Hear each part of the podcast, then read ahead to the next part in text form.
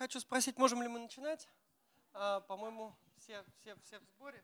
Давайте так сделаем. Да, я представлюсь. А, меня зовут Илья Бендерский. Я с прошлого года преподаватель э, НИУ ВШ на департаменте истории, теории, литературы. А вообще много лет я работаю в музее Толстого и занимаюсь, ну, в частности, вот романом «Война и мир», музеем Толстого в Москве.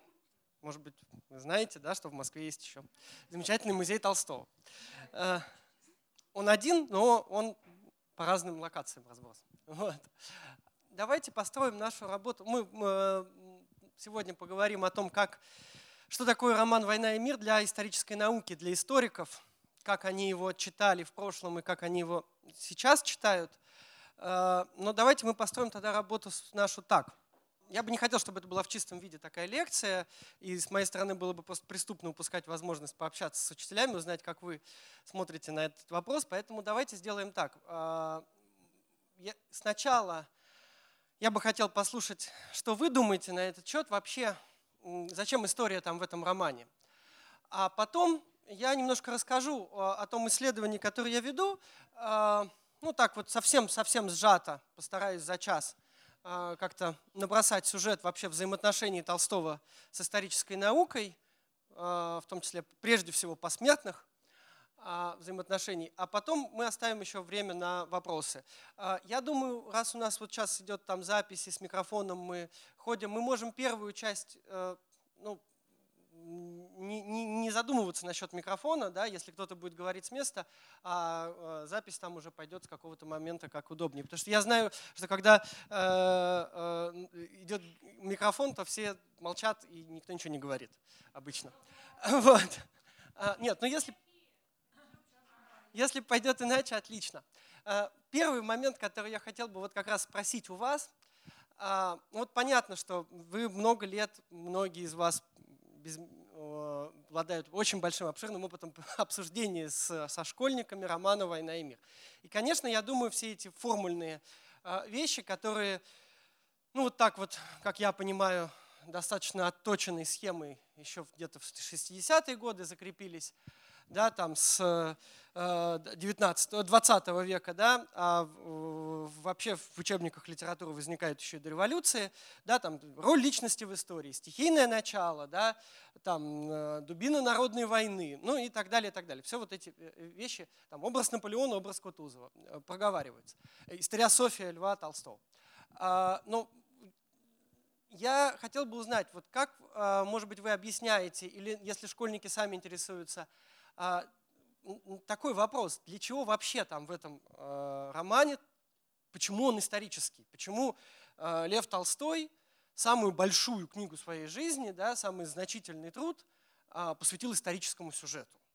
Вот зачем этот интерес к истории писателя второй половины XIX века?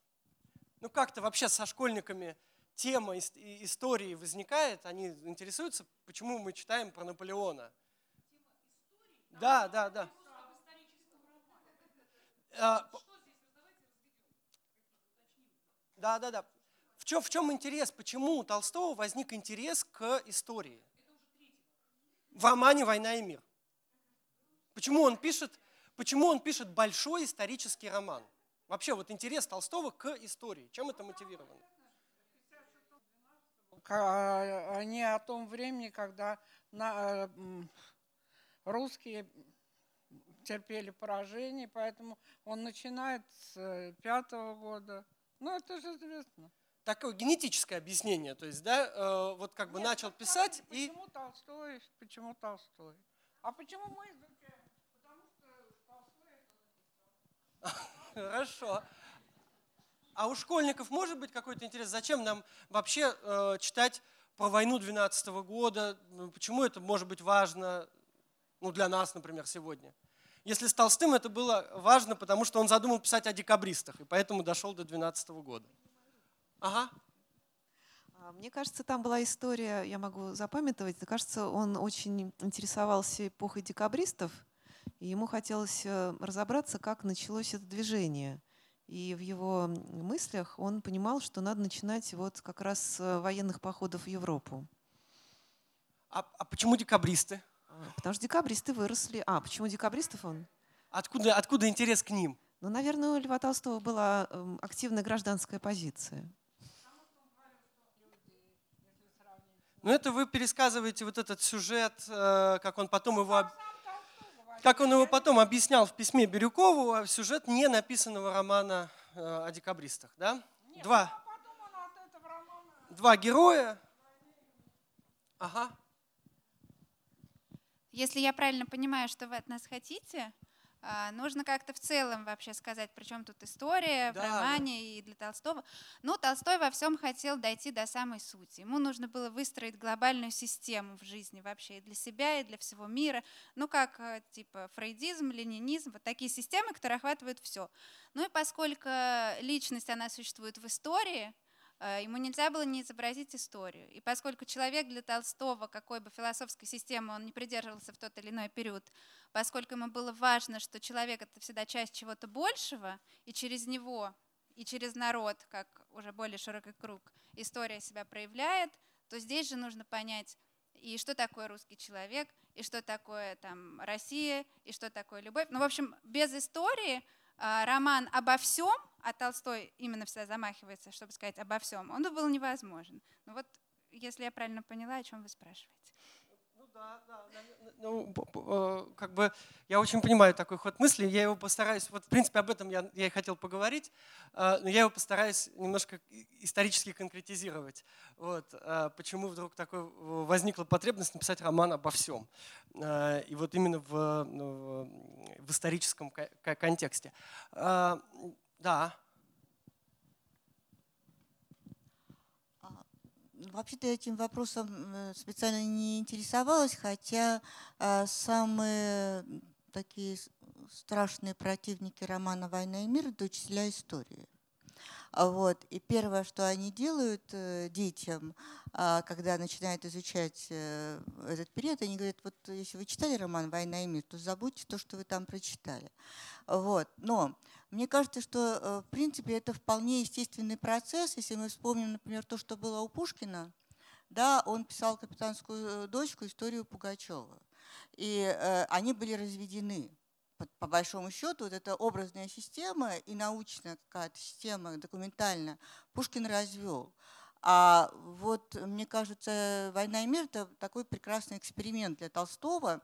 Соединить это в одном и э, хотя там была потом попытка развести это философски, но вот это такой совершенно глобальный труд, посмотреть, как это в одном произведении, и историческая направляющая. Там же э, удивительные описания сражений со схемами. Э, вот в такой глобальный образный ряд все это вставил, мне кажется, так. Спасибо. Спасибо. Да, э, вот очень важное замечание. Действительно, что-то изменилось со времен Пушкина э, во взаимоотношениях между романом и историей, что во времена Пушкина э, он отдельно действительно пишет историческое сочинение и художественное. И вдруг Толстой пишет такую вещь, как который как бы художественное произведение, но он в нем бросает вызов историкам. А вот еще один уточняющий момент. Может быть, вы а, как-то обсуждали, я не знаю, на уроках литературы, вот уже речь зашла про э, главных противников романа «Учителей истории». А вообще исторические сюжеты как-то всплывают на, во время преподавания, ну вот обсуждения романа «Война и мир».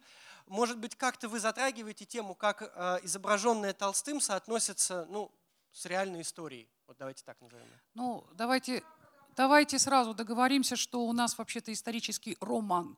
Ага. И мы не можем историю изучать по историческому роману. Мы все равно понимаем что это особый текст, то есть он, он немножко про другое. Мне, например, всегда очень важно, что Толстой создает свой собственный образ истории. Когда читает горы книг, посвященных войне 12 года русских и всяких там других зарубежных исследователей, когда ногами исходит Бородинское поле и создаст свой, свой собственный план Бородинского сражения, вот мне кажется, что факты такого рода, они производят очень сильное впечатление, которое потом и открывается. Но это только для того, кто этот роман дочитает до конца. А для некоторых школьников э, исторические страницы, в общем, скучны и неинтересно, они их выбрасывают. Просто, ну, в силу того, и мы это, наверное, сами делали, когда были школьниками. Да, возможно, нет, ну, возможно, вы этого не делали. А большинство, ну, кто-то там читает про мир, кто-то читает про войну, девочки про мир, да, мальчики да, про да, войну. Да, это такое устойчивое. устойчивое. Я такого, правда, не замечал, но все равно вот это бывает. Поэтому вот, вот это вот ощущение, как писатель э, ставит себя против всех тех, кто об этой войне уже писал, пытаясь создать свой собственный образ, и как он это делает, вот это, мне кажется, довольно интересно. Вот э, Хорошо, да, про исторический роман. Давайте я попробую вот сразу как-то сформулировать проблему. Дело в том, что, как мне кажется, вот этот исторический роман, который традиция, которая возникает с Вальтер Скотта, да, и потом э, подхватывается русской литературой, там Загоскин и Пушкин, а, все-таки все-таки принципиально другая вещь. Да? В историческом романе появляется герой, который может э, нечто такое, чего в нашем реальном мире ну, невозможно. Понятно, там скучный э, Вальтеру Скотту кажется, что он живет в ужасно скучное время. Англия, начало 19 века, промышленный переворот. Значит, если какая-то несправедливость, мы идем к э, какому-нибудь клерку, в суд. Да, значит, э, наши политические деятели сидят, заседают в парламенте. А вот то ли было время, когда значит, Шервудского леса выходил там э, Робин Гуд, когда король ходил в крестовые походы, ну и так далее. Или там, там э, у Дюма, там три мушкетера, понятно, вот ну, в наше время мы не можем сгонять значит, за подвесками там, к, к, э, английской королеве, драться на шпагах и, и, и, и прочее. А у Толстого принципиально другой взгляд на историю, вообще, мне кажется. То есть у него э, даже великие исторические деятели, которые, очевидно, живут в то время, в которое, в которое нам не дано жить, там участвуют в Бородинском сражении да, или захватывают Москву, они изображены принципиально прям вот такими же людьми, как мы. Вот, вот, и это многих очень историков как бы выводило из себя, но это, этот принцип, он, он важен, потому что, потому что Толстой, мне кажется, вообще выламывается из этой традиции исторических романов. Вот в это же самое время исторические романы пишет другой Алексей Константинович Толстой. Вполне конвенциональные вот исторические романы, в которых мы читаем исторические романы, и мы понимаем, да, это роман, это художественное повествование. Никакой историк ему в голову не придет спорить с Алексеем Константиновичем Толстым. Да? А, а с войной и миром какая-то другая история. Вот, наверное, об этом я постараюсь чуть-чуть поговорить. А, давайте тогда я уже перейду к такой лекционной части. И а потом мы оставим еще 15 минут, может быть, на какие-то вопросы, которые у вас возникнут по ходу моего повествования. Я хотел бы осветить несколько моментов. Во-первых, э, вначале очертить вообще, с чем Толстой спорит. То есть, чем был 19 э, век, середина 19 века э, в плане вот этого университетского знания и исторического знания в частности. А второй момент, два слова мне будет, ну, я некую такую свою версию предложу. Понятно, у каждого из вас, наверное, есть какое-то свое видение о том, как вырастал роман «Война и мир», э, генезис этого текста. Но э, я постараюсь в нескольких, в нескольких словах наметить, э, что такое была история для Толстого, почему вдруг у него возник такой интерес и, э, и, и не, даже необходимость участвовать в этой полемике – и как это связано с вот самой конструкцией романа, э, то, что вот этот э, Алексей Владимирович Чечерин назовет роман эпопея. И э, как бы в третьей части я постараюсь несколькими буквально мазками обозначить, как историки читали этот роман в прошлом, ну, тогда, когда современники Толстого, и как они читают сегодня. Потому что, мне кажется, это очень интересный момент этот вообще весь, весь этот разговор о войне и мире между исторической наукой и художественным словом, он чем интересен для меня? Да, э, тем, что вот человек написал роман, он так страстно спорит с историками, да, а, он потом пишет объяснение, значит, несколько слов по поводу, он продолжает спорить с историками. Но мы изучаем это вот именно как некий художественный мир. Для филологов этого как бы особенно не существует. Какая разница? Э, история это вот отдельно. Есть специальная наука, она занимается тем, что было на самом деле. А у нас художественный мир, значит, э, воображенный Толстым. А для историков э, точно такая же ситуация. То, что Толстой им говорит, это неинтересно, потому что у него художественный мир.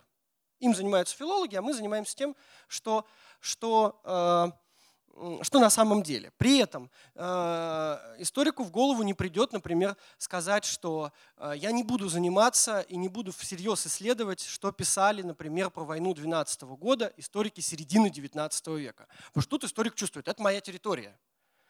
Да? И тут я буду всерьез спорить, объяснять и так далее. Хотя понятно, что люди в середине 19 века смотрели на историю не так, как смотрят сегодня.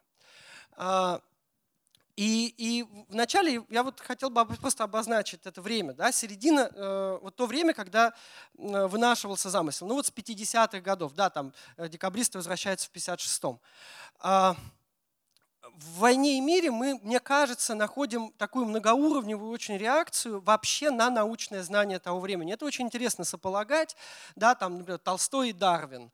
Э, ну, скорее всего, Толстой читал Дарвина уже, или по крайней мере был знаком с э, э, теорией, э, ну вот эволюционистской теорией, еще пока писал роман «Войну и мир». В Ване Карениной там уже открытая полемика. Ну, у Дарвина две книги, да, «Происхождение видов» и «Происхождение человека». «Происхождение видов», видимо, Толстой принял, и это вполне ложилось на ту картину движущегося, развивающегося, вот этого стихийно развивающегося, естественным образом развивающегося мира – да, а в Ане Карениной там уже чуть сложнее, ну и, и, и, сам Дарвин к этому времени уже, а, я говорю, написал свою скандальную вот это происхождение человека.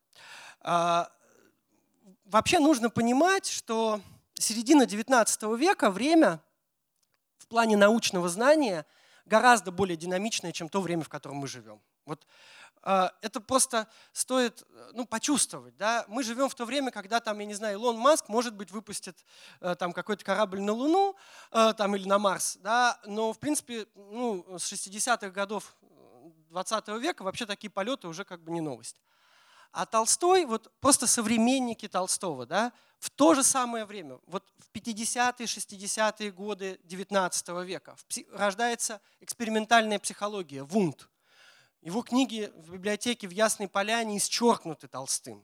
Да, если мы смотрим, как Толстой работает над сновидением, как он описывает вообще психологические процессы, да, как он вообще описывает, э, что сделал Вунд, собственно говоря, в психологии, да, что э, человеческая душа это не есть некая субстанция, о которой там судят э, богословы или философы, да, а что это какой-то сложный динамический процесс, процесс восприятия мира – и мы вспомним, как там э, Толстой описывает своих героев, тоже, которых невозможно уложить в одну какую-то э, характеристику, вообще в один характер, а ему важно показать именно процесс работы сознания, как человек сознает. А, это не значит, что Толстой читал Вунта и переносил это э, в ткань своих произведений, ничего подобного. Просто в это время а, люди начинают по-новому смотреть на мир. Вот складывается та научная картина, буквально в считанные десятилетия. Э, ну, с 40-х, с конца 40-х по 80-е, 90-е годы 19 века. Вот та научная картина, которую мы откроем сейчас любой учебник химии, физики, э, чего угодно, и мы увидим, что на 80-70% это, эти, эти учебники состоят из тех знаний, которые были открыты вот тогда современниками Толстого.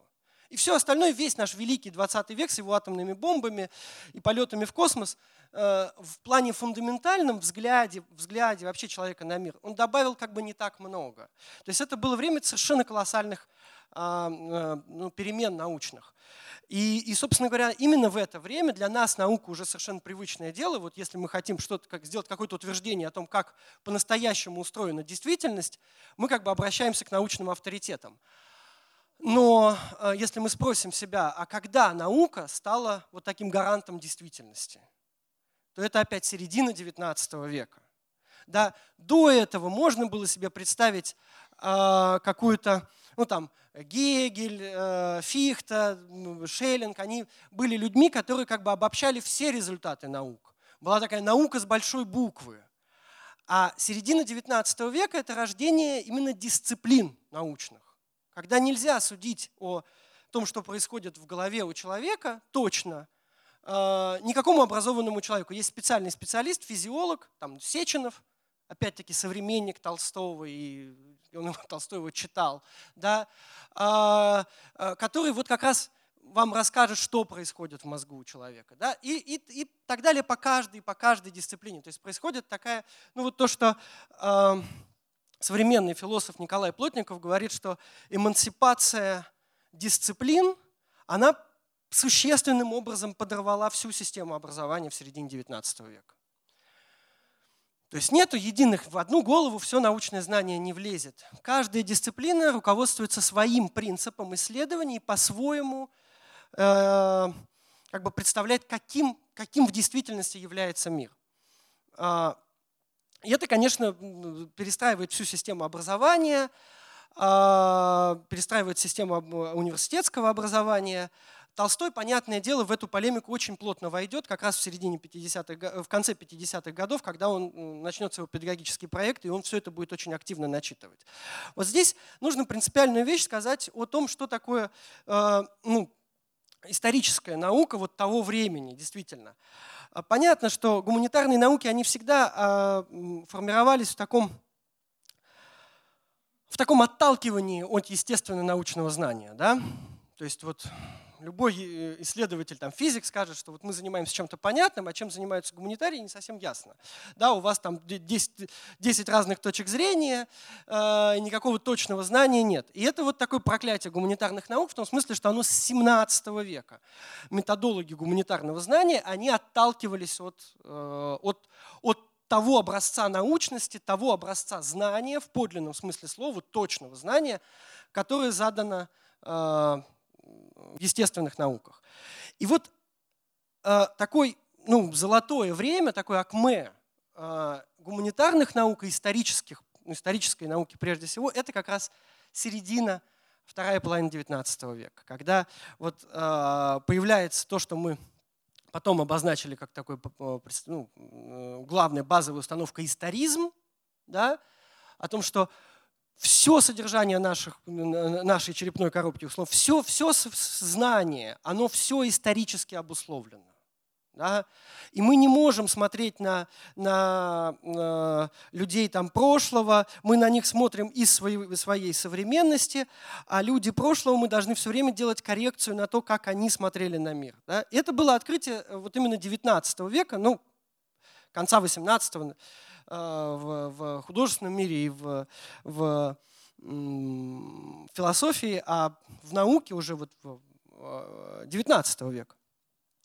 И история становится такой вот важнейшей наукой. То есть, собственно говоря, если мы сегодня э, обратимся к любой исторической теме, не знаю, любым вопросом вы заинтересуетесь, и начнете искать, там, что об этом люди писали, то вы найдете статьи там 80-х годов 20 века, 50-х, 40-х. И они будут научно актуальны, некоторые из них, в чем-то. И так вы дойдете до середины 19 века. Вот есть целые темы, в частности, например, по войне 12 года, если ближе к нашей теме, то вот только сейчас у нас появились обобщающие труды, вот буквально лет 15 назад.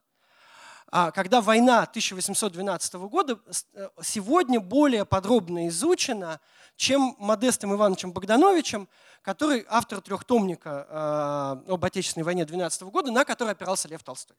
То есть, э, как бы, к чему я говорю? Современная историческая наука, она ровесница романа «Война и мир». Она появляется вот примерно тогда – ну, я условно, да, есть даже такое замечательное исследование по, по истории исторической мысли Карла Агира Рохаса, э, мексиканского ученого, который называет свое, свое исследование так «Историческая наука в 1848-2024 годах». Ну, то есть он, я не знаю, почему именно 24-м, привязывался ли он к каким-то политическим событиям в России, вряд ли.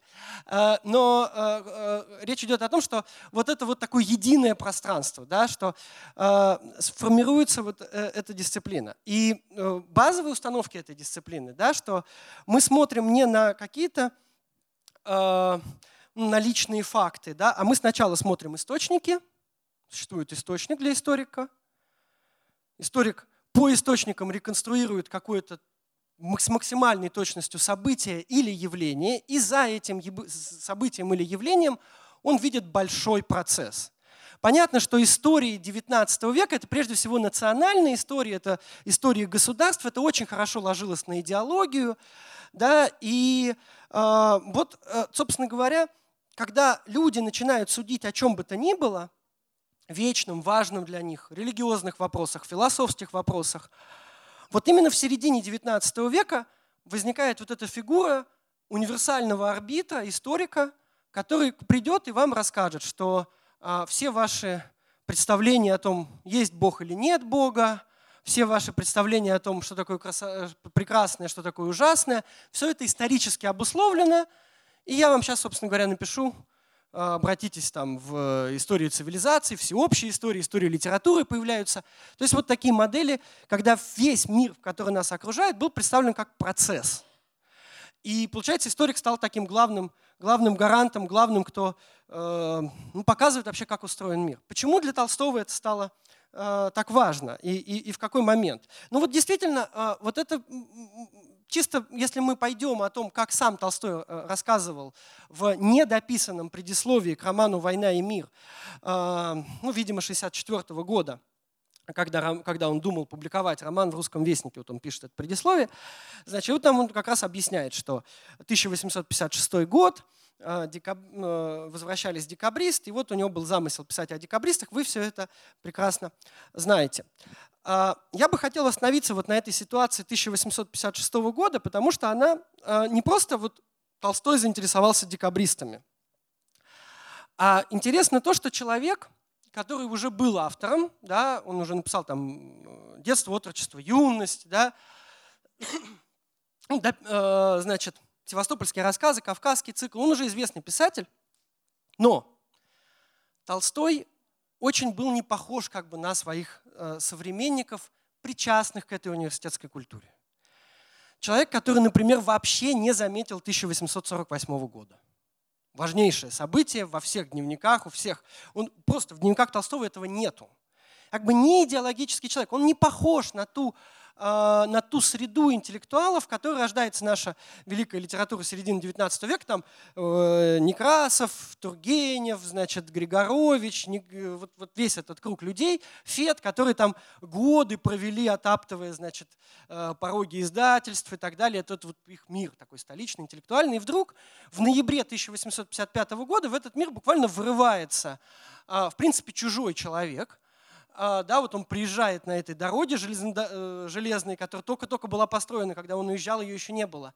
Значит, приезжает в Петербург прямо из Севастополя, заезжает прямо с вокзала в, э, к дому к Тургеневу, они вместе едут в Некрасово, и вот Толстой оказался в водовороте этой интеллектуальной жизни 50, а, ну, условно говоря, России 56 года, потому что а, хотя это, э, если точнее говорить, это ноябрь 55 года, но вот он стал частью вот, вот этой интеллектуальной такой э, элиты России, которая чаяла больших преобразований. Люди, которые чувствовали, что они являются носителями какого-то передового сознания. Вот у нас Россия много лет отставала, у нас было все запрещено, но теперь новый царь, мы готовим реформы, и кто, кто должен готовить вообще принципы, по которым нужно обустраивать жизнь в стране, как не мы, люди передового сознания. И вот тут возникает у Толстого полемика с этими людьми, полемика на самых разных уровнях – вы, наверное, знаете в книге Ихенбаума замечательные цитаты, там огромные такие, да, значит, из воспоминаний Фета, как Толстой ругался с э, Тургеневым, как он говорил, что все, что вы э, отстаиваете, это просто слова, вы произносите их, потому что они красиво звучат. Никаких настоящих убеждений у вас нету. Убеждение – это когда я стою с порогом, э, у порога своего дома с кинжалом и револьвером и попробуй, кто войди в этот дом. Вот это убеждение. А у вас никаких убеждений нет. И там Некрасов, этот Тургенев ходит по, по, по квартире Некрасовой из одной комнаты в другую, за, запрокидывает голову, говорит, это невозможный человек, а Лев Толстой лежит на кушетке и говорит, это он на зло мимо меня ходит и виляет своими демократическими ляжками. Ну вот, вот этот такой взгляд Толстого на, э, на передовых людей своего времени, с Тургеневым отношения особенно интересные, потому что Тургенев как бы для Толстого писатель номер один, да, и, понятно, отчасти учитель, и вот такая болезненная любовь э, вражда, отталкивание – это взаимоотношения с Тургеневым. Но была еще вторая фигура, очень близкий человек, один из редчайших людей, с которым Толстой был на «ты», это Борис Николаевич Чечерин. Это историк. Э, он в будущем там, он и политический деятель, э, значит, московский городской глава, один из идеологов либерализма в России один из основателей государственной школы, так называемой государственной школы в историографии. Это вот такая первая строго методически научная школа в отечественной исторической науке. Ровесник Льва Толстого, он 1828 года. Но вот Толстой приехал уже известным писателем, а этот Чечерин, он к тому времени уже защитил диссертацию по э, областным учреждениям тысячи, э, значит, России 17 века. И вообще вот занимался, как и многие представители этой государственной школы, как и Соловьев Сергей Михайлович, автор вот этого многотомника, да, 29 томов истории, истории России, как и там э, Кавелин, вот они занимались тем, чтобы проследить по документам.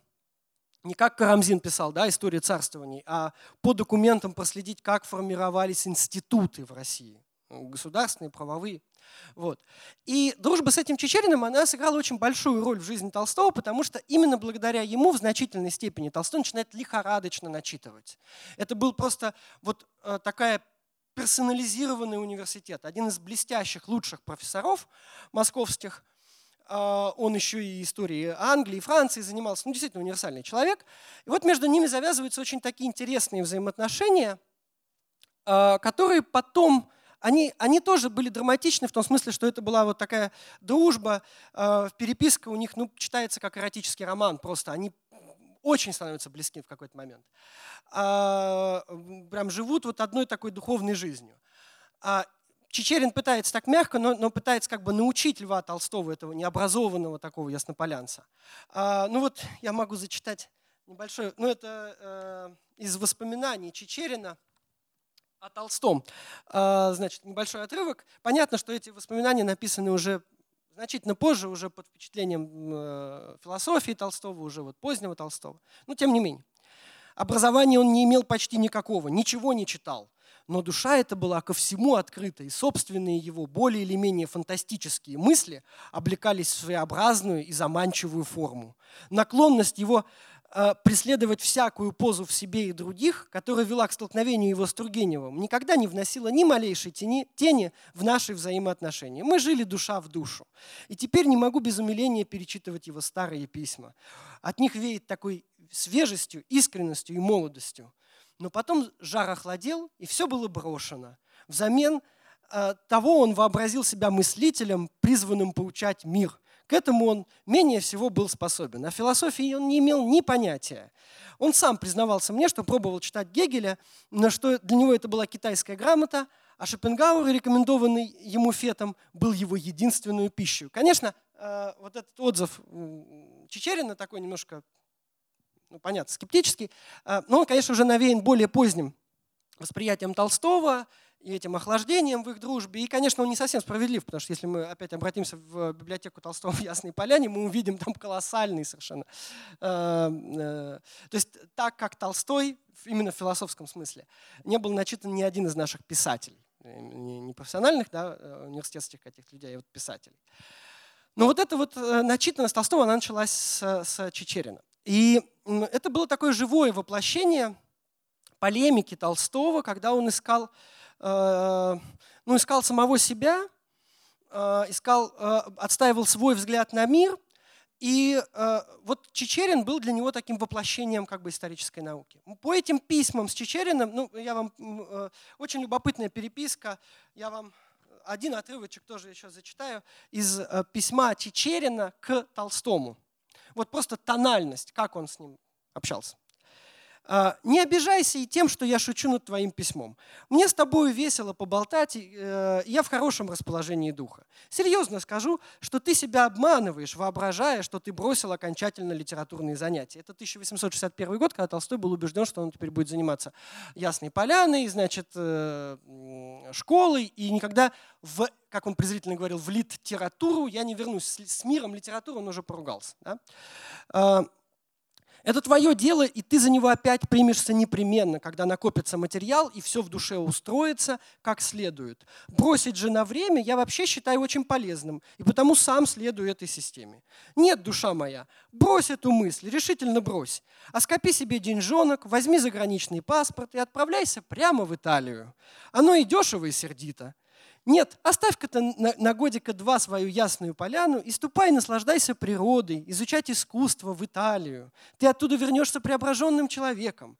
И тогда женись, поселись в деревне, занимайся хозяйством и пописывай повести.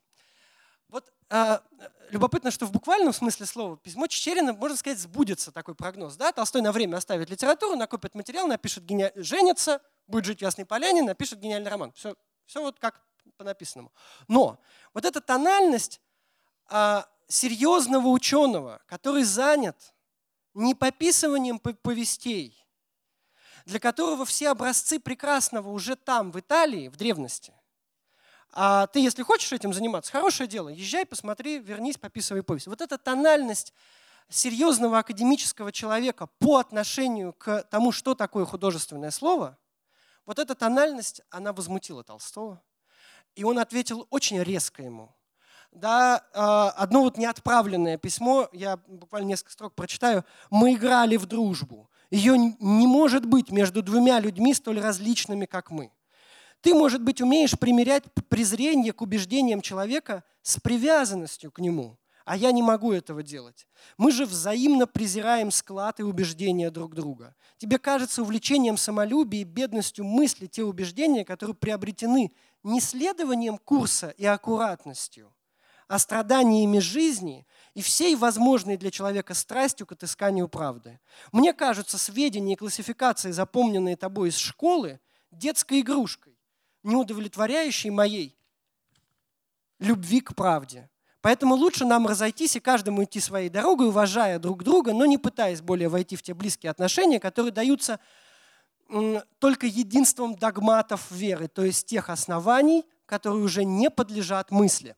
Вот э, любопытно мысли вот этой переписки дружеской, ну это не отправленное письмо, я э, сразу должен сказать, что с, Толсты, э, с Чечериным у Толстого э, сложились более гладкие отношения, чем э, с Тургеневым, вы все знаете про эту э, дуэль с Тургеневым и так далее, вся эта жуткая история. Вот. С Чечериным ничего подобного не произошло. Чечерин был действительно замечательный человек и не, не, не такой резкий, может быть, и капризный, э, да, как, как Иван Сергеевич. И, в общем, они остались приятелями на всю жизнь, и между ними никакой вот такой открытой ссоры не произошло. Они так и будут дружить до самой смерти Чечерина. Он проживет большую жизнь, там, в 1904 году уйдет только из жизни. Но вот, э, вот эти, ну, как бы, я бы сказал, мотивационный комплекс – основные мотивы этой дружеской полемики, они потом перейдут в э, письма, э, в статьи Толстого педагогические. Когда он напишет «Прогресс», да, вот эта статья э, «Прогресс и определение образования», и мы увидим там уже открытую, как полемика с другом, она уже переросла в полемику со всей университетской системой образования. Ну вот э, Толстой это обозначает как историческое воззрение, да, то есть, вот он, я прочитаю небольшой отрывок. А со времен Гегеля и знаменитого афоризма «что исторично, то разумно», Толстой здесь уже играет словами, да, потому что вы знаете, что у Гегеля э, звучит, э, что действительно, то все действительное разумно. Толстой уже немножко так переворачивает, что исторично, то разумно. В литературных и изустных спорах, в особенности у нас, царствует один весьма странный умственный фокус, называющийся историческое воззрение. Вы говорите, например, что, это человек, что человек имеет право быть свободным, судиться на основании только тех законов, которые он сам признает справедливыми. А историческое воззрение вам отвечает, что история вырабатывает известный исторический момент, обуславливающий известное историческое законодательство историческое отношение к нему народа. Вы говорите, что верите в Бога, Историческое воззрение отвечает, что история вырабатывает известные религиозные воззрения. Вы говорите, что Илиада есть величайшее эпическое произведение. Историческое воззрение отвечает, что Илиада есть только выражение исторического сознания народа в известный исторический момент. То есть история, вот понимаете, это полемика, личная полемика с Чечериным. Потом полемика вообще с академическим сообществом, когда Толстой на новых основаниях пытался делать свободную школу для свободных людей, а не для тех людей, которые должны быть выращены для нужд государства да, э, которые потом перейдут в университет, потом перейдут в, гимназию, потом в университет, и в итоге вся эта система образования, она будет служить как бы как часть господствующей вообще ну, социальной системы. Э, вот Толстой, для него историки, историческая наука, то, что он называет историческим воззрением, становится главным оппонентом, потому что история релятивизирует все все наши убеждения, все наши представления о том, что, что, что добро, что зло, э, историк всегда вот так вот, как Толстой э, это, в издевательской манере немножко обозначает, историк всегда релятивизирует. И вот э, тогда же на фоне, вот параллельно это все развивалось, значит, э, дружба и вот взаимоотталкивание с этим, с Тургеневым и с Чечериным – и тогда же у Толстого возникает замысел, вот я убежден, что все началось не с декабристов, а все началось с того, что Толстому было важно оспорить этот оптимистический, прогрессивный, э, такой оптимистически познавательный дух своего времени. Дух 1800, ну то, что я вот так условно могу назвать, дух 1856 года. Вот тогда, в 1856 году, Толстой пишет э, «Два гусара». Э, я знаю, что «Два гусара» не входит в школьную программу, но, наверное, все-таки многие из вас читали эту да, вещь. Э, помните, вот первое, сейчас я найду. Кто читал, ну понятно, помнит, кто не читал, я, я все-таки зачитаю. Замечательная совершенно вещь. Первое предложение, одно предложение двух гусар. Два гусара – это 1856 год. Помните сюжет, там э, старый, э, значит, гусар, старший Турбин, это 1800-е годы, приезжает там в городок уездный небольшой, кутит, и, в общем, мы об этом гусаре, у всех жителей городка, которые его видели, на всю жизнь воспоминания. Потом туда же приезжает его сын, прошло там 30 сколько-то лет, да, и Толстой как бы показывает, как измельчали люди, как измельчало время. 1800, а, э, значит, первое предложение двух гусар. 1856 год в 1800-х годах, в те времена, когда не было ни, еще ни железных, ни шоссейных дорог, ни газового, ни стеаринового света, ни пружинных низких диванов, ни мебели без лаку, ни разочарованных юношей со стеклышками, это такой сразу привет Чернышевскому, да? ни либеральных философов-женщин, ни милых дам-камелий, которых так много развелось в наше время – в те наивные времена, когда из Москвы, выезжая в Петербург, в повозке или карете, брали с собой целую кухню домашнего приготовления, ехали 8 суток по мягкой, пыльной или грязной дороге и верили в пожарские котлеты, в валдайские колокольчики и бублики, когда в длинные осенние вечера нагорали сальные свечи, освещая семейные кружки из 20-30 человек, на балах в канделябры вставлялись восковые и спермацетовые свечи, когда мебель ставили симметрично, когда наши отцы были еще молоды не одним отсутствием морщин и седых волос, а стрелялись за женщин и из другого угла комнаты бросались поднимать нечаянно или не нечаянно уроненные платочки, наши матери носили коротенькие талии, огромные рукава и решали семейные дела выниманием билетиков, когда прелестные дамы камелии прятались от дневного света, в наивные времена масонских лож, мартинистов, Тугенбунда, во времена Милорадовичей, Давыдовых, Пушкиных, в губернском городе Кабл съезд помещиков и кончались дворянские выборы. Вот, по-моему, это одно предложение все. По-моему, это первый пример а, вот этого специфического толстовского синтаксиса, который потом в замечательных исследованиях э, Алексея Владимировича Чечерина будет, вот, э, ну как Чечерин, да, в середине 20 века ввел этот термин роман-эпопея, да, и он прослеживал, как роман-эпопея вот, э, отражается этот стиль на уровне синтаксиса. Вот это толстовские напластования периодов в одном предложении. Вот, по-моему, это первый, э, первый пример. И он не случайен. Толстому важно в одном предложении, даже внутри вот как бы, да, одной грамматической конструкции, ему важно спрессовать весь исторический мир. Вот то, чем занимаются историки, да, когда они прослеживают историю там, политических институтов или, э, э, или там идей, или там правлений, или вот там, значит, Наполеон поссорился с Александром вследствие этого то-то и то-то. А вот для Толстого любое историческое повествование будет принципиально неполноценным, ущербным, потому что мир многообразнее. Потому что в каждый конкретный момент мы одновременно вовлечены в самое огромное, ну, в, сам, в огромное многообразие как бы измерений. И в наше время, в каждый конкретный момент над нами давлеют и какие-то идейные вещи, да, это времена Тугенбунда, как там какие-то книжки читают люди, но одновременно какие-то свечи конкретные горят, спермацетовые, да, и так далее, и так далее. Вот ему важно этот мир дать нерасщепленным то, чем занимается любое дисциплинарное знание, да, когда оно выхватывает какой-то один аспект действительности и его исследует, для Толстого невозможная вещь. И вот выходит вот такая, э, даже на стилистическом уровне, вот такое, такое изобретение. Э, любопытно, что э, это первое предложение двух гусар, оно напрямую текстологически соотносится с черновиком первой сцены романа, ну, э, с черновиком начала романа «Война и мир», одним из черновиков. Мы сложно точно датировать, либо это конец 63-го, либо 64-й год. Вряд ли Толстой перечитывал собственных двух гусар. Это значит, у него в голове вот эти формулы просто остались. Я прочитаю.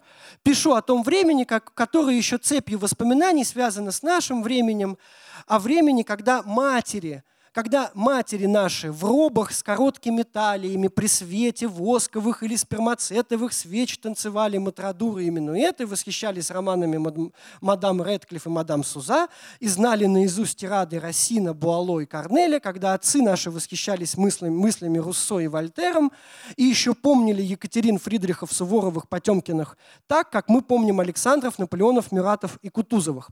То есть, э, ну, прямая да, такая перекличка. Я говорю, я не, не думаю, что это тут осознанно было сделано с Толстым. Есть еще третий пример, третье начало произведения, это как раз начало декабристов, которое примерно так же начинается. Это было э, в 1856 году в России. Дальше вот несколькими периодами описывается, что такое Россия 1856 года. Но это как раз мы видим, когда этот такой романный эпический синтаксис, он а, не на прошлое, а на современность прокинут. И он откровенно сатирический. Там очень сатирически все изображено. Значит, а, с чего, мне кажется, по-настоящему действительно этот роман начался? То есть роман начался, ну как бы не просто с декабристов, мне кажется, он начался с декабриста, он начался с того, что ему нужна была фигура, с помощью, опираясь на герой, опираясь на которого он сможет оспорить свой век. Но старый гусар из, из э, Двух гусар, ну понятно, это милое произведение, мы над ним посмеемся, но это герой не идеолог, это Турбин, да, Кутила, Федор. И вот тут возникает вот этот некий, вот этот Пьер Лабазов, через судьбу которого, собственно говоря, нужно будет дать вообще критику того, что такое XIX век, что такое время, в котором Толстой живет, и критику э, ну, идеологического сознания и современного, и того, как оно формировалось. И э, ну вот возникает этот замысел романа о декабристах, дальше понятно. Мне э, кажется, что э, я думаю, что многие из вас, скажем так, вот фигура Пьера в этом смысле, мне кажется, совершенно ключевой. Потому что вот он пишет роман, да, он, в котором фактически он бросает вызов всему историческому знанию – ну, не только ему, конечно, это я, я по одну тему говорю. Да, но э, он бросает вызов тому, как вообще можно смотреть на, на мир.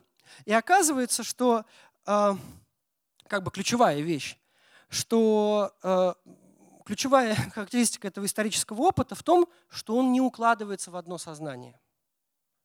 История – это не то, что может быть помещено в какое-то одно сознание. И через судьбу одного героя, соответственно, невозможно о ней рассказать, потому что она, она максимально сложна. И вот для того, чтобы э, Пьер разобрался в том, э, разобрался в себе самом, и, и вот этот познающий Пьер позволил бы нам как-то открыть глаза на мир исторического знания, для этого потребовалось выйти за границы одного героя, дать множество-множество самых разных сюжетных линий, а, но все-таки Пьер остается вот этим вот центром, который познает. Ну, не случайно в замечательной книге Бочарова есть, э, вы, наверное, все ее тоже читали, знаете, я знаю, что учителя очень любят эту книгу, а, она так и называется очень просто э, «Война и мир» Льва Толстого. Это 1962, по-моему, год. Вот. А, и там есть замечательный совершенно такой образ, да, где он как бы раскрывает один эпизод романа, да, где Пьер в торжке. Вот он э, э, лежит на кушетке, он поссорился с женой, едет, значит, э, по вот этой самой литературной русской дороге Москва-Петербург и наблюдает как бы жизнь со стороны.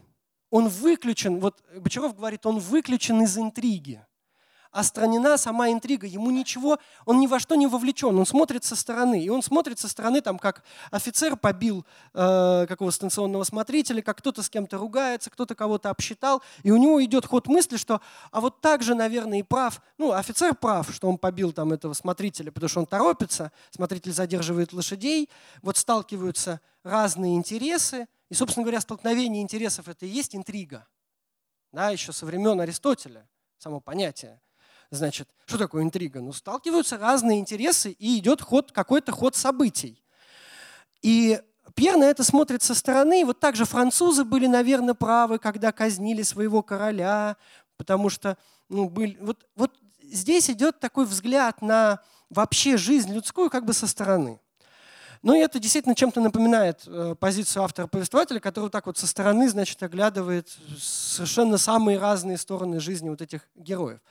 Но я бы хотел э, вот на Пьере остановиться, еще пару моментов скажу, перед тем, как мы перейдем к историкам, что э, вообще Пьер дает очень интересную такую модель знания, иллюстрирует перед нами, как происходит, как происходит вообще познание историческое ну не только если гуманитарное любое.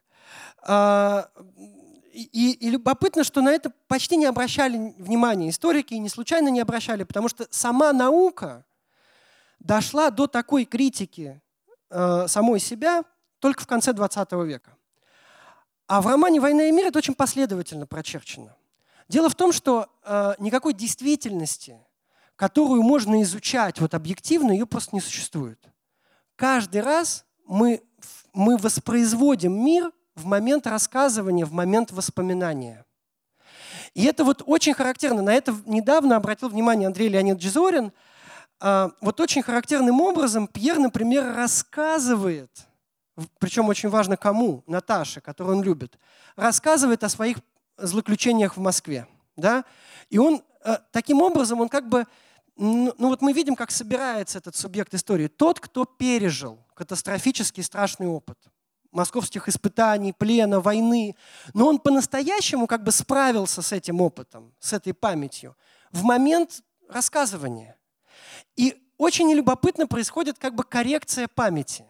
Эта память, наша историческая память, она никогда не может быть не просто там, ну она может быть лживой, сфальсифицированной, но она не может быть правдива э, вот, э, в точности, потому что в момент рассказывания мы как бы заново это переживаем. И там есть очень любопытный момент, когда Наташа переспрашивает у Пьера, а как вы восприняли смерть, э, известие о смерти вашей жены, Элен? И Пьер, отвечая Наташе, совершенно честно, искренне ей говорит, это было ужасно. Э, так тяжело знать, что умер человек, с которым у вас были тяжелые отношения, и там вот все эти долги, этот груз остается, значит, там навечно.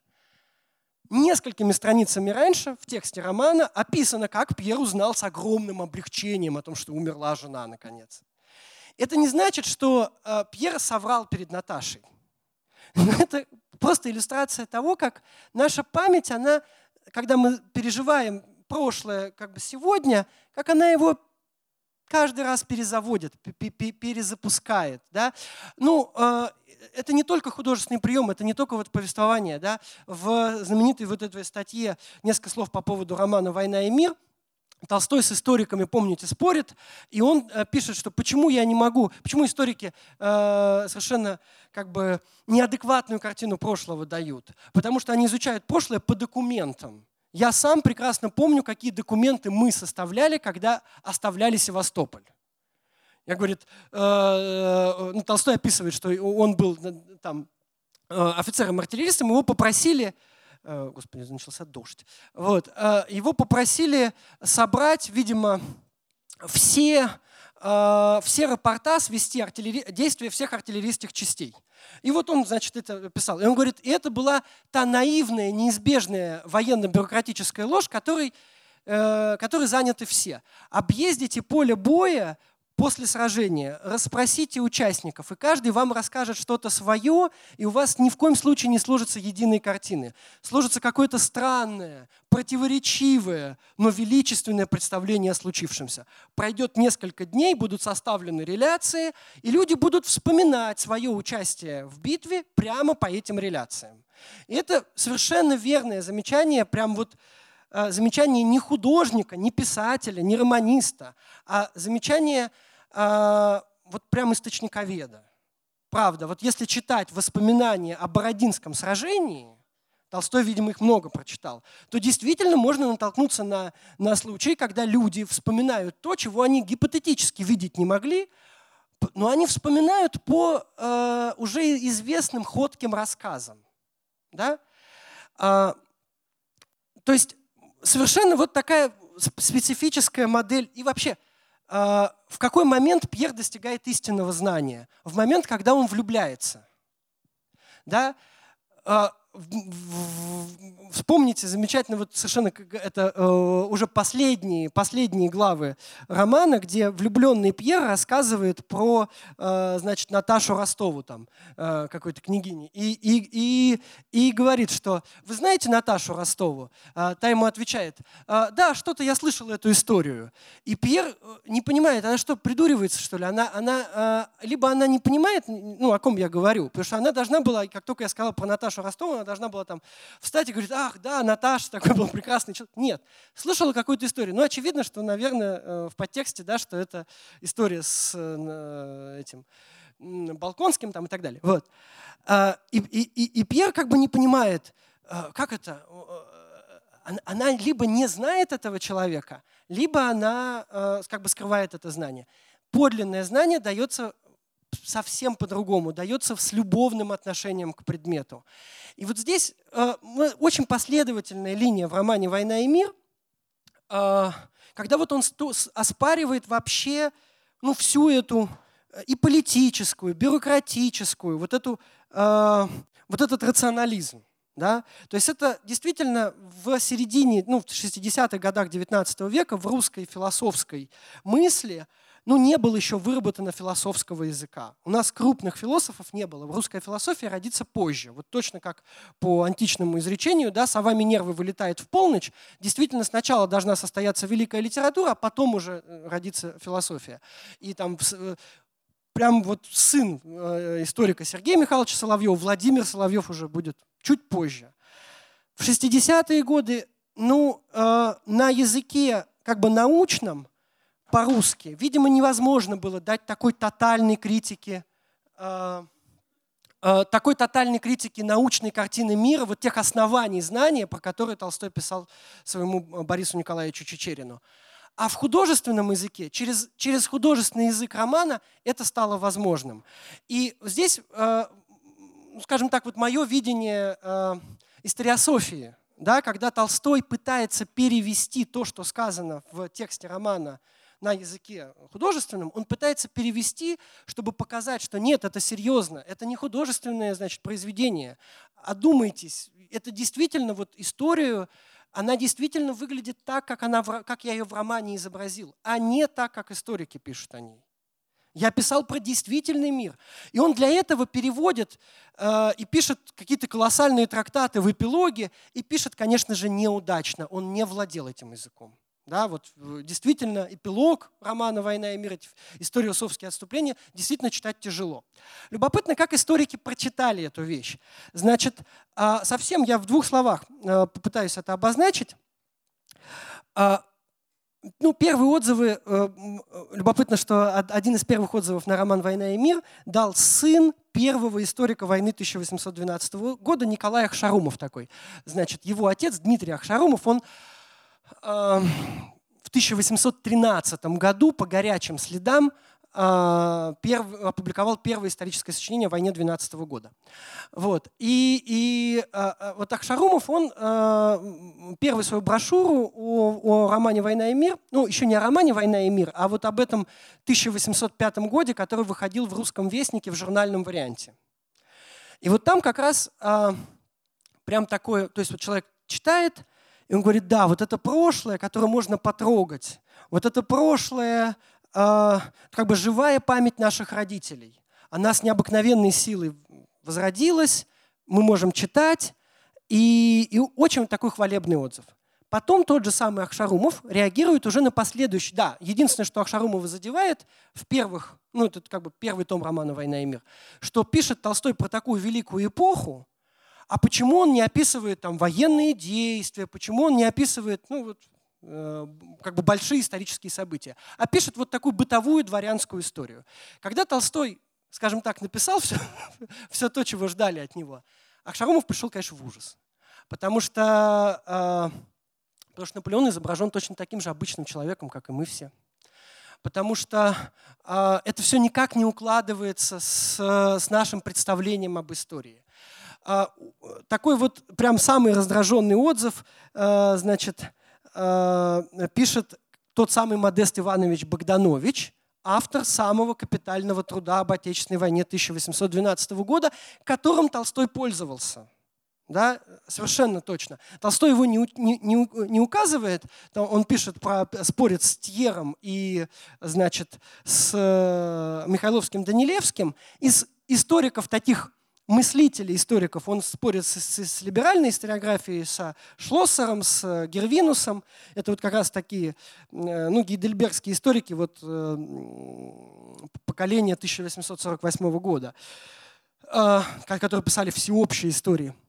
Про Богдановича он ничего не пишет, но мы точно знаем, что он пользовался активно его материалами. Ну, это такой вот, я говорю, историк-позитивист, который э, все доступные архивы, которые можно было, да, он задействовал, он составил грандиозное описание войны 12 года.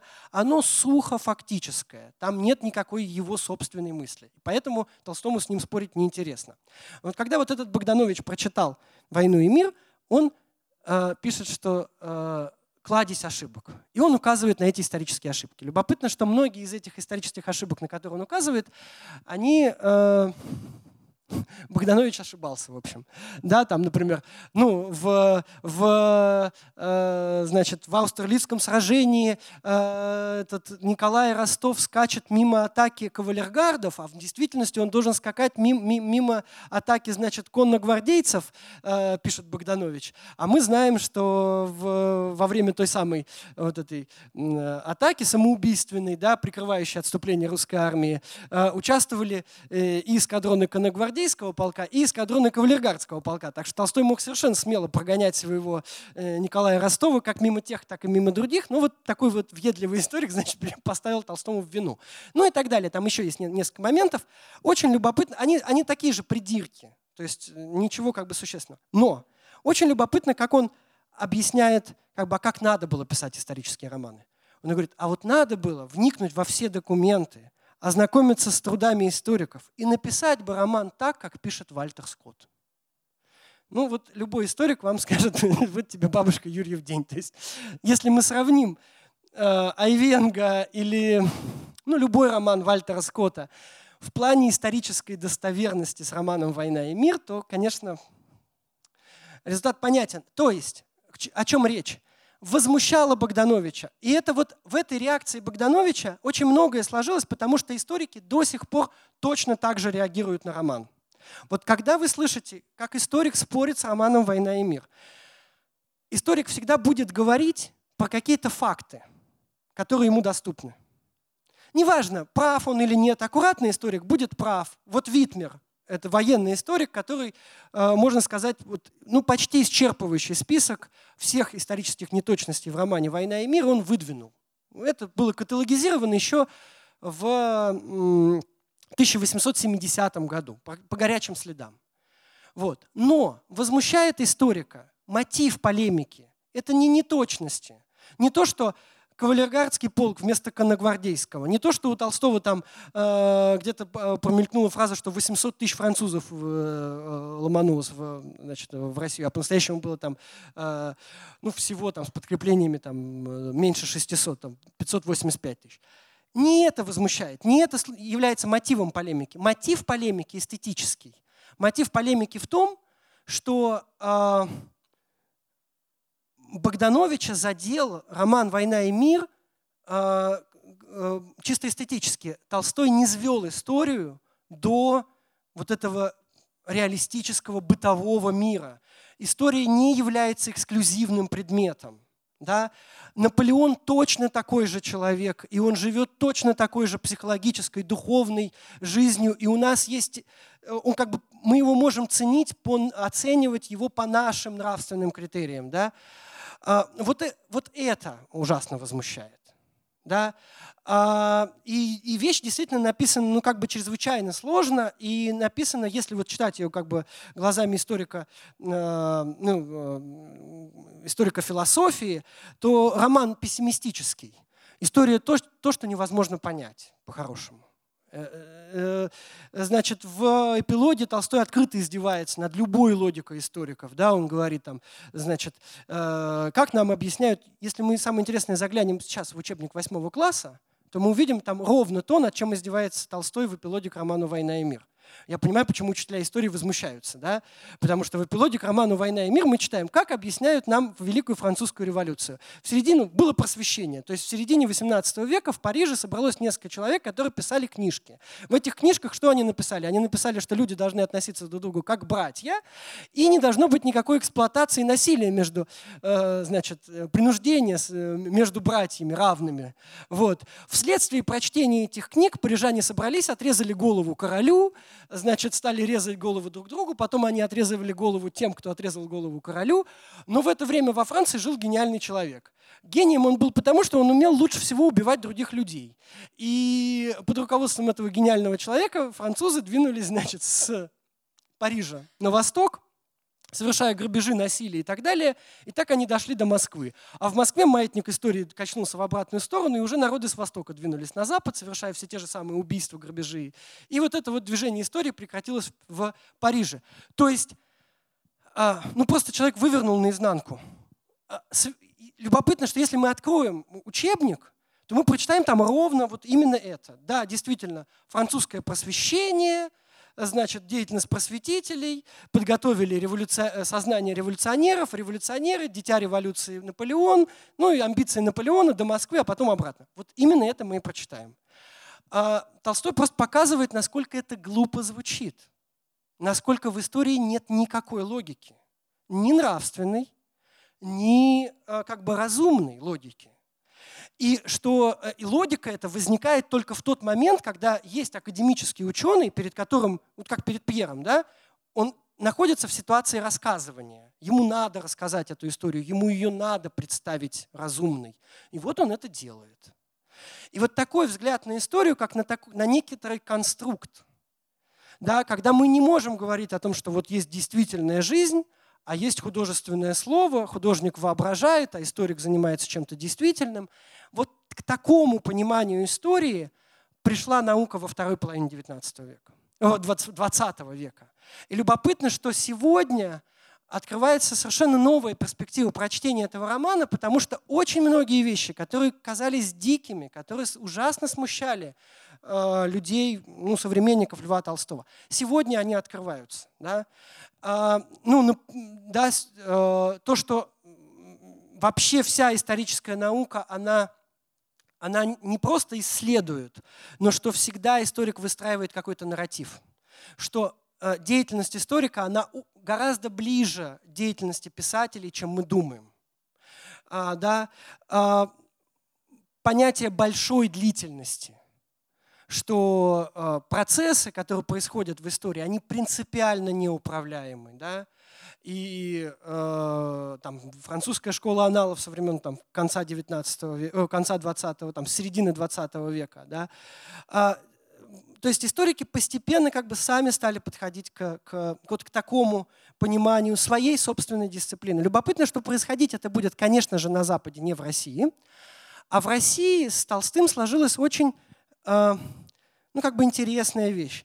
Несмотря на эту полемику, с конца XIX века историки стали опираться на роман «Войну и мир». Систематически стали привлекать образы романа в свои собственные повествования.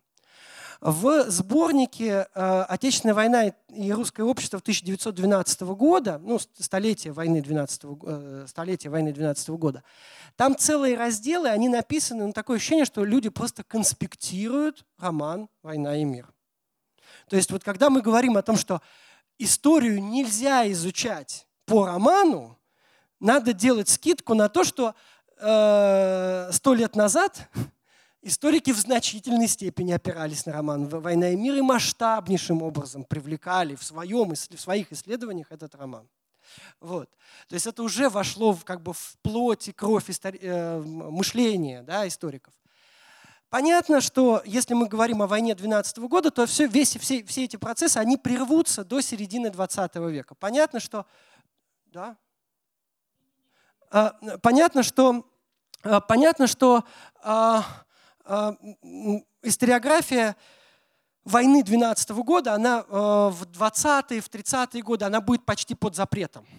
Ну, нельзя писать на такие патриотические темы. Мы тут строим, значит, новое общество. В 1934 году, в том самом году, когда вышло постановление э, ЦК ВКПБ о восстановлении преподавания истории России, вот за несколько, по-моему, недель до этого постановления в Бородино взорвали могилу Багратиона. Ну вот сознания да, людей того времени. И вот э, в середине 30-х годов изучение эпохи 12 -го года, оно как бы началось с пепелища. Ну, в буквальном смысле слова. Многие историки были расстреляны, э, храмы, храм главный, собственно говоря, памятник победы э, над французами, храм Христа Спасителя взорван, ну и так далее. И вот на этом пепелище такое самое яркое явление русской историографии Евгений Викторович Тарли, который пишет биографию Наполеона, потом войну. И очень любопытным образом он, как только он переходит к соответствующим сюжетам, мы видим масштабные включения романа не цитатами даже, но видно, как вся образная система, вот этот Наполеон беспомощный в Москве, как он описан у Тарли и как он описан в романе «Война и мир». Если мы посмотрим на Бородинское сражение, как оно описано у Тарли и как оно описано в романе «Война и мир», мы видим, что именно на уровне вот этих повествовательных схем, как строить свое повествование, какие образы отбираются в качестве ключевых. Да, вот Кутузов, Наполеон, значит, э, и так далее мы видим, как это входит в, как бы в обиход историков. Там вплоть до иронии над этими немцами, которые, как Клаузевиц, хотят перенести войну им раум, то есть в пространство, в то время как для русских людей это пространство, это их родной дом. Мы помним, что это просто цитата из романа «Война и мир», да, это разговор Андрея и Пьера, ну, почти слово в слово этот образ воспроизводится в тексте историка середины 20 века в послевоенное время с этой историографией произойдет э, достаточно грустная перемена. Понятно, что после Великой Отечественной войны война 12 года будет восприниматься как вот в связке. Понимаете?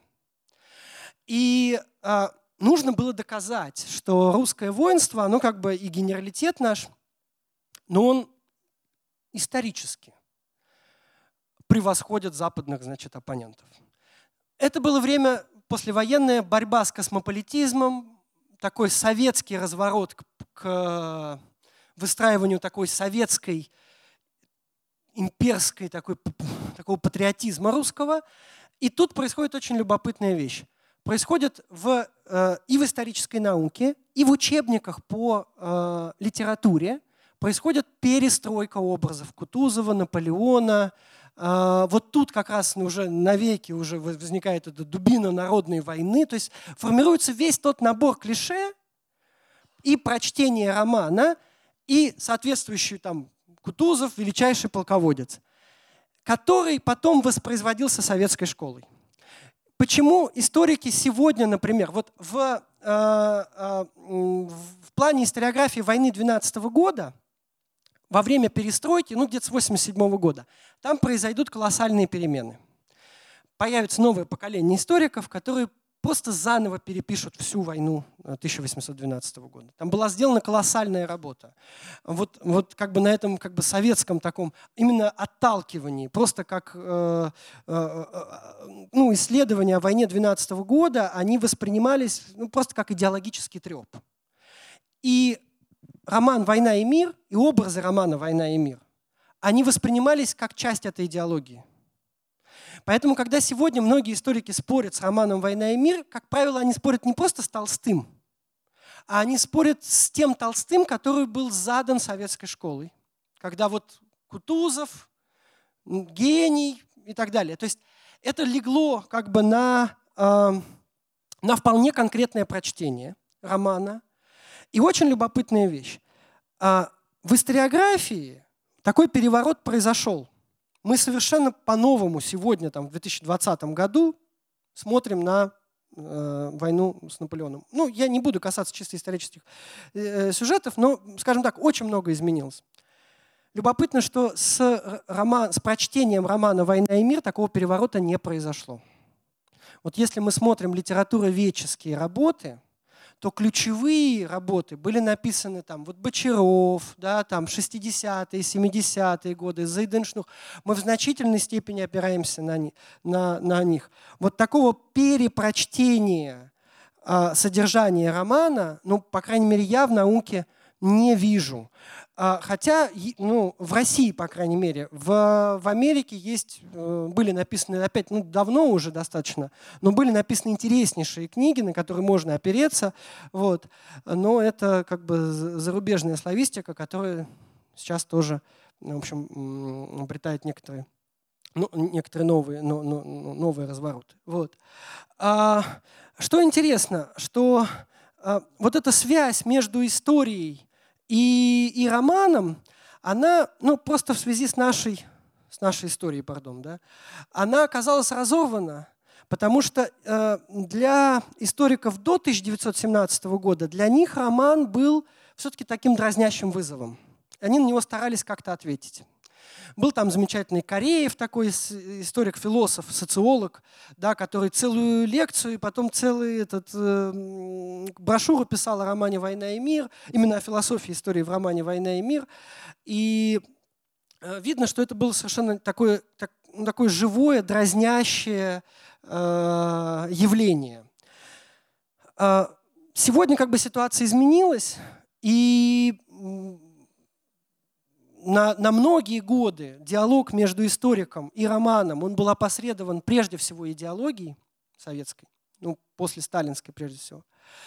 Сегодня ситуация изменилась, но она изменилась на фоне того, что изменилось вообще наше представление об истории. И мы теперь можем заново как бы этот роман прочитать, заново его прочитать именно как полемическое произведение, как произведение, которое нам помогает понять, как устроен исторический мир, как мы его познаем – и почему мы, мы не сможем никогда, почему он до конца не познаваем.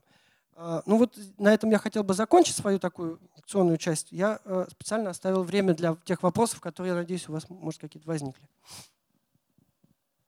Спасибо большое. Мне кажется, это был необходимый экскурс, по крайней мере для меня.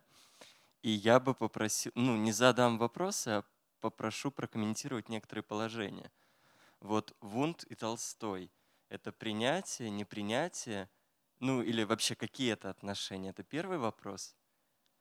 Второй вопрос э, – каталогизация исторических неточностей в войне и мире. Что это вообще такое и когда это произошло? И третий вопрос по поводу как раз-таки западных славистов, ну или историков, потому что вы так обозначили, ну довольно вскользь, что есть какие-то расхождения. Я бы попросил поподробнее об этом рассказать. Вунт и Толстой – это интересная вещь, я специально ей не занимался, но э, что, что мы можем а, найти? Мы можем найти пометы Толстого, мы можем найти свидетельство о том, что Толстой читал активно его. Понятно, что, значит, я просто в двух словах, да, Вунд – это считается родоначальник экспериментальной психологии. То есть психология как наука со своим методом, да, она как бы начинается с него. Любопытно, что он же является родоначальником психологии народов. Вот. Это был интереснейший, конечно, человек, но и вот он как раз э, заставлял смотреть на человеческую личность как на вот сложную, динамическую, э, структуру восприятия, да, вот восстановить этот поток. И для него очень важное понятие, э, без Вунта нам сложно представить потом следующий уже ход, уже фрейдизм, да, дорефлексивный опыт, непосредственный опыт, что наше базовое восприятие, ориентировка в мире, она формируется как бы помимо нашего мышления, помимо нашей воли. Ну, сравните это с тем, как принимают решения герои Толстого. Конечно, Толстой, но он сам до этого, мне кажется, он дошел до этого сам отчасти. Мне кажется, многие э, такие открытия в плане психологии, они уже есть в детстве, когда Толстой ничего из этой серьезной науки не читал. Но дальше его техника изображения сознания, она будет развиваться у Толстого. Она будет развиваться и в «Войне и мире», и в «Анне Карениной», и в там, э, «Смерти Ивана Ильича» и «Крейцеров соната».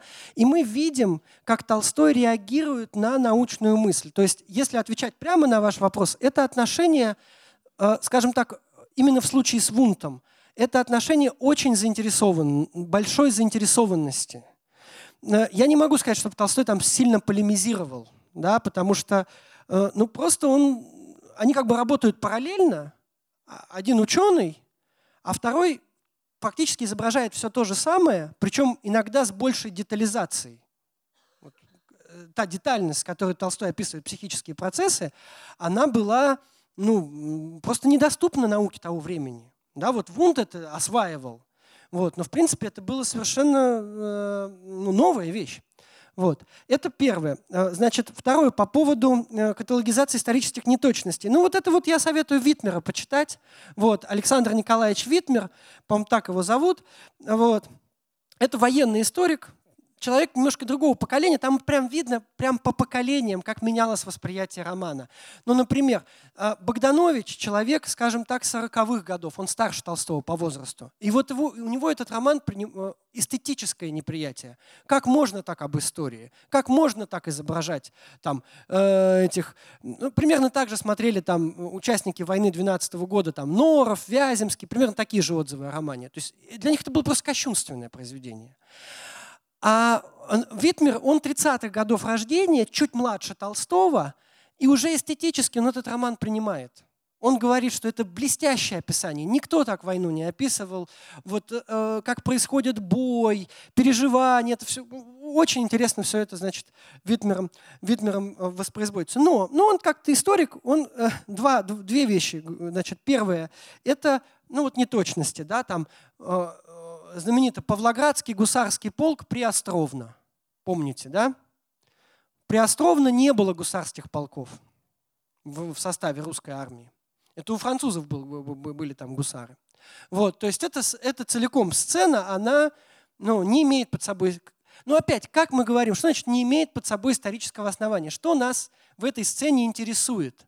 Нас в этой сцене интересует не то, как гусары атаковали Приостровно, а нас интересует то, как вообще происходила кавалерийская атака. Вот если глазами историка смотреть. Да? Он описывает эпизод, которых было море в войне 12 года. Ну просто не в том конкретном месте, где это в романе фигурирует. Понятно. Значит, а, ну и там неточности с численностью, вот такие вещи. Вот. Он просто вот он вот так вот каталогизировал. И у него принципиальное возражение, да, что а, когда Толстой вот полемизирует с историками, Толстой говорит, что а, ну вот, мол, историки всегда выхватывают что-то одно. А мир гораздо многообразнее. На что Витмер возражает, что, ну, конечно, конечно, историк должен э, э, как бы четко очертить предмет своего исследования. То есть это вот такая дисциплинарная логика мышления, э, что да, есть какие-то известные вещи, о, которые, о которых я говорить не буду. Я буду говорить о войне 12 года, я буду говорить о политических, экономических, дипломатических причинах, которые породили эту войну.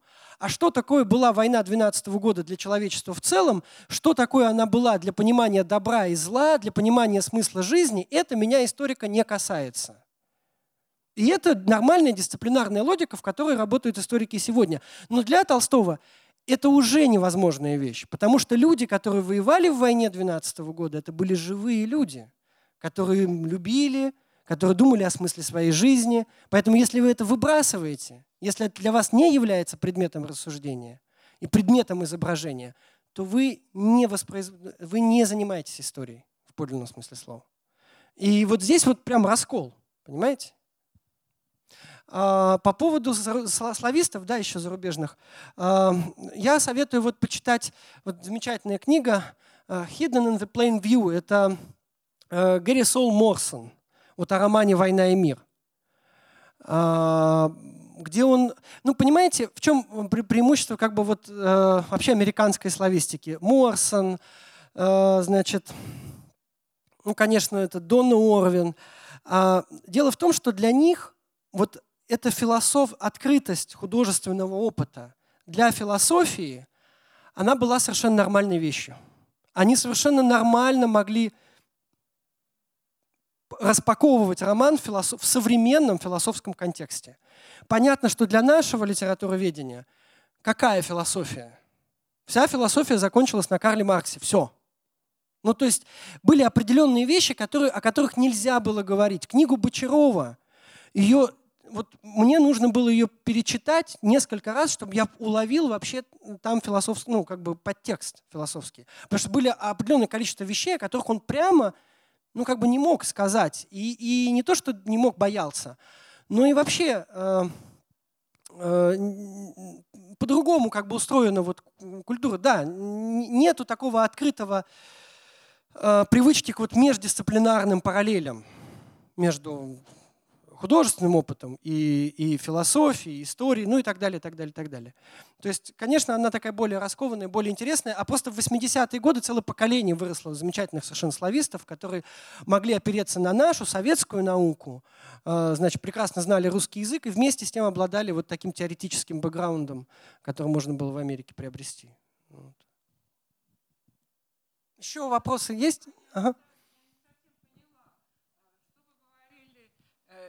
Я не совсем поняла, что вы говорили про изменение восприятия э, романа «Война и мир» в 80-е годы вот, э, нашего века у нас, что э, прям вот э, изменилось, прям изменилось, преизменилось. Вот я наоборот говорю о том, что этого не случилось. Дело в том, что э, вот э, как вам объяснить? Вот это то, о чем, о чем я говорил в связи с Пьером. Понимаете, память человека, его знание, оно меняется в зависимости от того, как меняется сам человек. И это ненормальная ситуация, что у нас общество кардинально изменилось в 80-е годы, а прочтение романа «Война и мир» не изменилось. Вот это не, ну, как бы, оно должно было измениться. Оно, он должен был быть прочитан заново, но он не был прочитан заново. Этого не случилось. Вот я, э, когда я смотрел школьные э, ну, учебники, методические материалы с э, шестого года, с 1906 года, они вот, ну, как бы, да, есть. Видно, что ну вот нет этого разрыва. Понятно, да, там в 30-е годы многое поменялось, после войны многое поменялось, а с 90-х годов поменялось не так много. Должно было измениться гораздо больше. История, взгляд на историю войны 12 -го года, он изменился кардинально, а взгляд на роман не поменялся. А зачем? Зачем? Зачем ну, вообще менять? Ну, люди меня, мы меняемся, мы, и мы, если мы меняемся, а, а прочтение таких вещей у нас э, старое, то что-то не так. Вот. Я, я так объясню. Ну, э, Толстой написал э, э, в свое время о, об определенном времени. И мы должны понять, что нам сказал Толстой, а не привносить какие-то изменения в соответствии с тем, что происходит вокруг нас какая-то странная точка зрения. Мне кажется, мы, мы еще вот как раз, э, мне кажется, мы еще не до конца понимаем, что нам сказал Толстой. Ну, по крайней мере, историки. Я, я, я вот э, с позиции э, того, что, что, что нам Толстой сказал об исторической науке, вот мне кажется, в этом вопросе еще не совсем все понятно. Спасибо.